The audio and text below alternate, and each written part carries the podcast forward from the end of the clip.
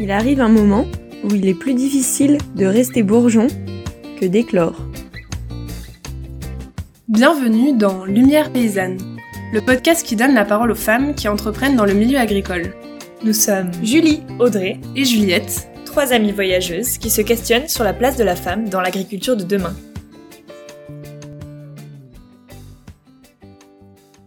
Au XIXe siècle, partout en France, les femmes de chefs d'exploitation s'occupent des tâches ménagères, de la basse-cour, du potager, de la porcherie et de l'élevage laitier.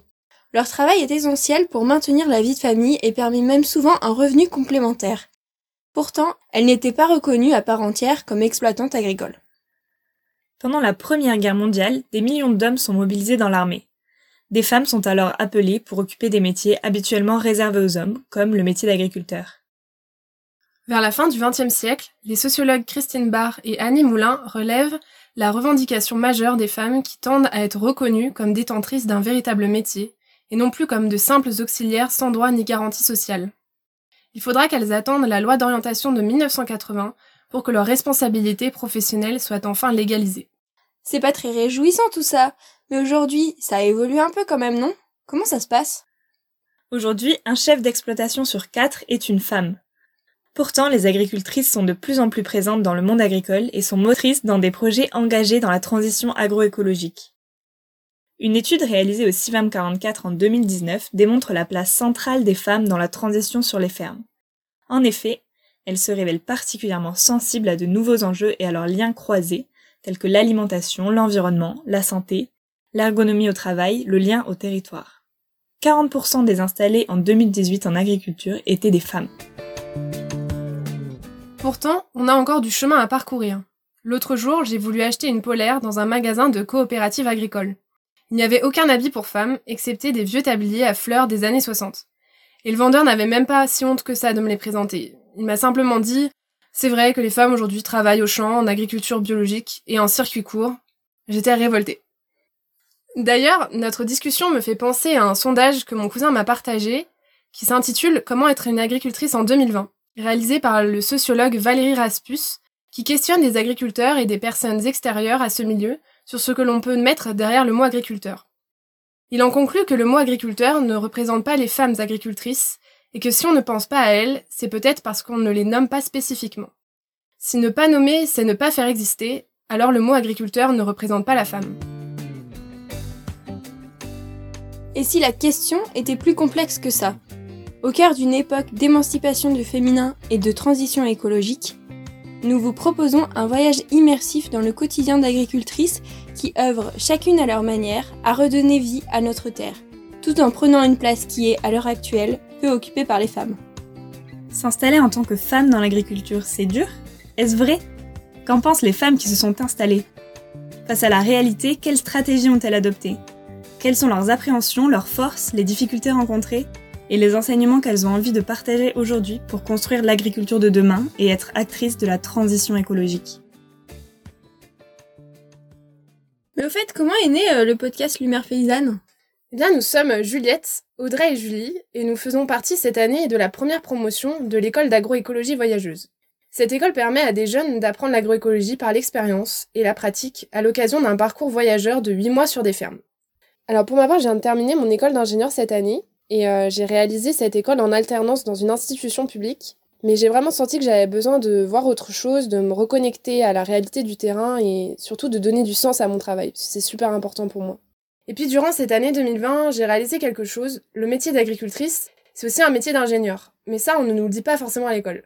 Euh, pour moi, être paysanne, c'est réfléchir, s'imaginer et s'intégrer dans des systèmes résilients qui prennent en compte tous les aspects du vivant. Et c'est aussi s'adapter euh, dans des contextes socio-économiques qui sont très complexes aujourd'hui. Euh, moi, je trouve que ça ressemble vraiment à un métier d'ingénieur en fait. C'est pour ça aussi que j'ai rejoint euh, l'école d'agroécologie voyageuse. C'est pour mûrir mon projet d'installation et apprendre le métier dans des fermes qui pratiquent l'agroécologie. Mais je suis pleine d'impréhension face à ce futur projet, notamment vis-à-vis -vis de ma place de femme. J'accorde beaucoup d'importance à l'aspect social de cette transition agroécologique et j'ai vraiment à cœur d'aider les femmes pour qu'elles puissent libérer pleinement leur potentiel. Donc euh, ce projet, c'est comme une évidence pour moi. Et toi, Audrey, euh, comment t'es arrivée là? Alors, pour ma part, je suis en année de césure d'une école d'ingénieur agronome. Donc en fait, j'étais arrivée dans cette école un peu par hasard et j'ai découvert l'agronomie. J'ai aimé ça, mais j'ai toujours ressenti le besoin de mettre les mains dans la terre, d'être sur le terrain. Et je me sentais pas légitime de devenir ingénieur agronome sans connaître en fait la réalité du terrain, de la vie d'un agriculteur. Et je souhaitais donc consacrer cette année de césure à apprendre euh, directement dans les fermes au contact des agriculteurs et j'ai croisé la route euh, de l'école, donc de l'école d'agroécologie euh, voyageuse, et donc j'ai aussi croisé la route de l'agroécologie. Donc l'agroécologie, pour moi, c'est produire et se nourrir en s'inscrivant dans un écosystème, donc en travaillant avec lui et non en l'exploitant, donc l'inverse du système majoritaire actuellement. Et c'est s'appuyer sur ce que nous offre la nature tout en préservant les ressources et la biodiversité, mais aussi en préservant l'homme, sa qualité de vie. Enfin, en gros, c'est l'avenir de l'agriculture. Hein. et je pense que les femmes ont un rôle majeur à jouer dans la transition vers des systèmes agroécologiques. Elles ont un regard neuf, euh, peut-être une sensibilité différente. Euh, et elles ont aussi à faire leurs preuves dans ce monde d'hommes, entre guillemets. Et donc, en fait, pour moi, c'est deux combats en parallèle qui sont menés, c'est l'émancipation de la femme et la transition agroécologique. Et c'est pour ça que je suis là et que euh, j'aimerais découvrir et partager les paroles d'agricultrices inspirantes et engagées à travers ce podcast. Et toi, Julie, comment t'es arrivée jusqu'ici? Bon alors moi je suis la doyenne du groupe et euh, je suis arrivée ici après trois années de questionnement sur la place que je souhaitais prendre euh, en tant que femme dans cette société qui ne me convient pas exactement. Il était donc temps de créer ma propre place et du coup cette école d'agroécologie voyageuse me permet de déployer mes ailes, comme j'aime bien le dire. C'est pour moi la conciliation de tout ce qui m'anime dans la vie. Enfin, c'est le monde du vivant, l'humain, le collectif et le voyage par les rencontres. Du coup, la direction que j'ai choisie personnellement, c'est la facilitation dans le monde agricole.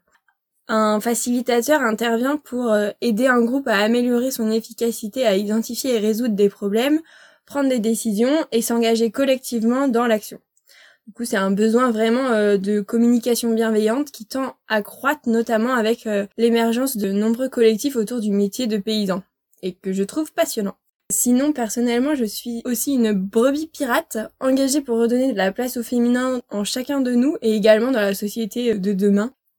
Passionnée par l'humain, collecter ces témoignages de femmes entrepreneuses représente pour moi vraiment un trésor, une source d'inspiration que j'ai envie de, de partager et transmettre, c'est vraiment très chouette. Quel beau slogan.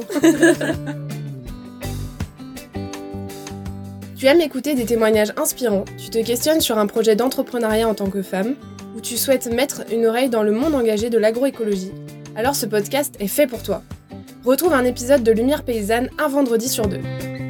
Si tu connais une agricultrice un peu pirate, revendicatrice de son métier et actrice dans la transition agroécologique, Partage-nous en commentaire ses coordonnées sur la page Facebook Lumière Paysanne. Tu y retrouveras le lien des podcasts et toute l'actualité de nos rencontres.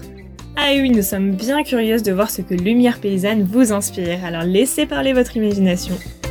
A bientôt pour le premier épisode qui sortira le 8 janvier, le témoignage de Marie, maraîchère en Dordogne, qui œuvre à plein temps pour changer le monde, rien que ça.